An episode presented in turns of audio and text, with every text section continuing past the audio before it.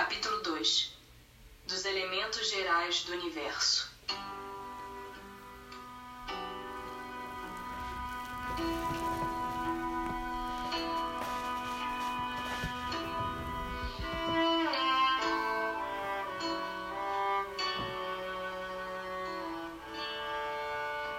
Conhecimento do princípio das coisas.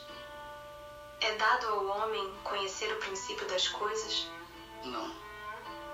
Deus não permite que ao homem tudo seja revelado neste mundo. Penetrará o homem um dia o mistério das coisas que lhe estão ocultas? O véu se levanta a seus olhos à medida que ele se depura. Mas para compreender certas coisas, são-lhe precisas faculdades que ainda não possui. Não pode o homem, pelas investigações científicas, penetrar alguns dos segredos da natureza? A ciência lhe foi dada para o seu adiantamento em todas as coisas. Ele, porém, não pode ultrapassar os limites que Deus estabeleceu.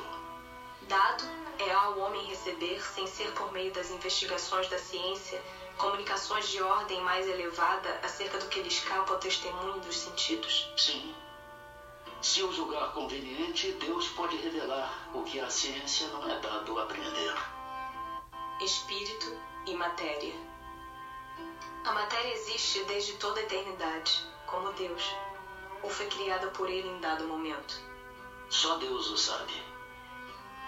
Há uma coisa, todavia, que a razão vos deve indicar: é que Deus, modelo de amor e caridade, nunca esteve inativo. Por mais distante que logreis figurar o início de sua ação, podereis concebê-lo ocioso, um momento que seja. Defina-se geralmente a matéria como sendo o que tem extensão, o que é capaz de nos impressionar os sentidos, o que é impenetrável.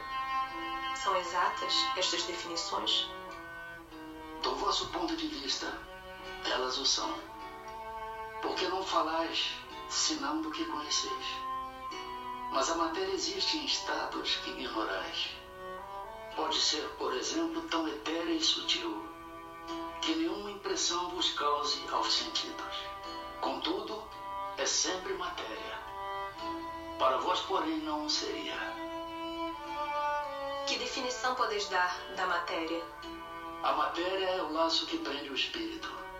É o instrumento de que se serve e sobre o qual, ao mesmo tempo, exerce sua ação. Que é o espírito? O princípio inteligente do universo. Qual a natureza íntima do espírito? Não é fácil analisar o espírito com a vossa linguagem. Para vós, ele nada é, por não ser palpável. Para nós, entretanto, é alguma coisa. Ficai sabendo. Coisa nenhuma é o nada, e o nada não existe. É o espírito sinônimo de inteligência? A inteligência é um atributo essencial do espírito. Um e outro, porém, se confundem num princípio comum, de sorte que para vós são a mesma coisa. O espírito independe da matéria ou é apenas uma propriedade desta, como as cores o são da luz e o som o é do ar? São distintos uma do outro. Mas a união do espírito e da matéria é necessária para intelectualizar a matéria. Essa união é igualmente necessária para a manifestação do espírito? Entendemos aqui por espírito o princípio da inteligência, abstração feita das individualidades que por esse nome se designam. É necessária a vós outros, porque não tendes organização apta a perceber o espírito sem a matéria. A isto não são apropriados os vossos sentidos. Poder-se-á conceber o espírito sem a matéria e a matéria sem o espírito? Pode-se. É fora de dúvida pelo pensamento. Há então dois elementos gerais do universo: a matéria e o espírito? Sim. E acima de tudo, Deus, o Criador, o Pai de todas as coisas. Deus, espírito e matéria, constitui o princípio de tudo o que existe, a Trindade universal. Mas ao elemento material se tem que juntar o fluido universal, que desempenha o papel de intermediário entre o espírito e a matéria propriamente dita, por de mais grosseira para que o espírito possa exercer ação sobre ela.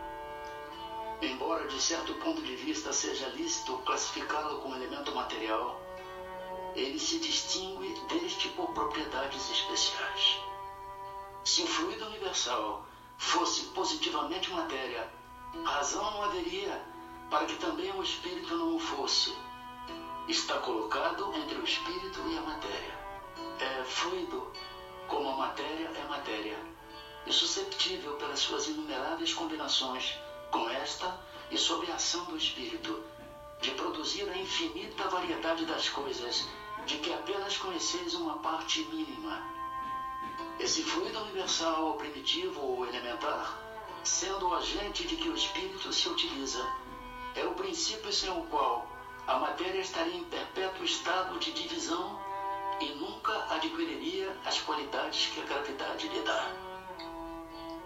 Esse fluido será o que designamos pelo nome de eletricidade. Dissemos que ele é susceptível de inúmeras combinações.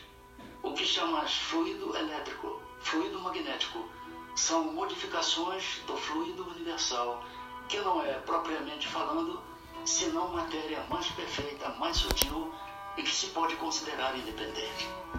Pois que o espírito é, em si, alguma coisa, não seria mais exato e menos sujeito à confusão dar aos dois elementos gerais as designações de matéria inerte e matéria inteligente? As palavras pouco nos importam. Compete-vos a vós formular a vossa linguagem de maneira a vos entenderdes. As vossas controvérsias provêm quase sempre de não vos entenderdes acerca dos termos que empregais, por ser incompleta a vossa linguagem para exprimir o que não vos fere os sentidos. Propriedades da matéria. A ponderabilidade é um atributo essencial da matéria? Da matéria como a entendeis, sim. Não porém da matéria considerada como fluido universal. A matéria etérea e sutil que constitui esse fluido vos é imponderável. Nem por isso, entretanto, deixa de ser o princípio da vossa matéria pesada. A matéria é formada de um só ou de muitos elementos? De um só elemento primitivo. Os corpos que considerais simples não são verdadeiros elementos.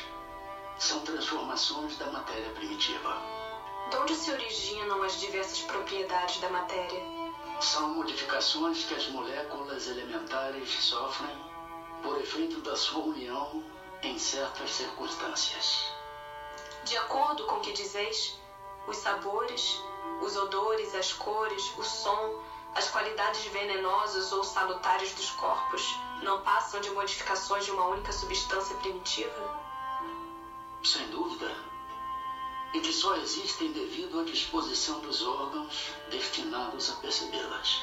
A mesma matéria elementar é suscetível de experimentar todas as modificações e de adquirir todas as propriedades? Sim. E é isso o que se deve entender quando dizemos que tudo está em tudo. Não parece que esta teoria dá razão aos que não admitem na matéria senão duas propriedades essenciais, a força e o movimento, entendendo que todas as demais propriedades não passam de efeitos secundários que variam conforme a intensidade da força e a direção do movimento? É acertada essa opinião. Falta somente acrescentar e conforme a disposição das moléculas, como mostra, por exemplo, um corpo opaco que pode tornar-se transparente e vice-versa. As moléculas têm forma determinada? Certamente. As moléculas têm uma forma, porém não sois capazes de apreciá-la. Essa forma é constante ou variável? Constante a das moléculas elementares primitivas, variável a das moléculas secundárias, que mais não são do que aglomerações das primeiras.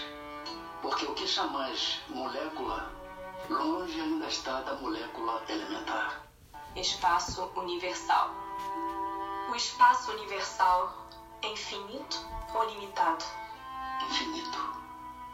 Suponho limitado. Que haverá para lá de seus limites? Isto te confunde a razão, eu sei. No entanto, a razão te diz que não pode ser de outro modo. mesmo se dá com o infinito em todas as coisas. Não é na pequenina esfera em que vos achais que podereis compreendê-lo. O vácuo absoluto existe em alguma parte no espaço universal? Não, não há o vácuo. O que te parece vazio está ocupado por matéria que te escapa aos sentidos e aos instrumentos.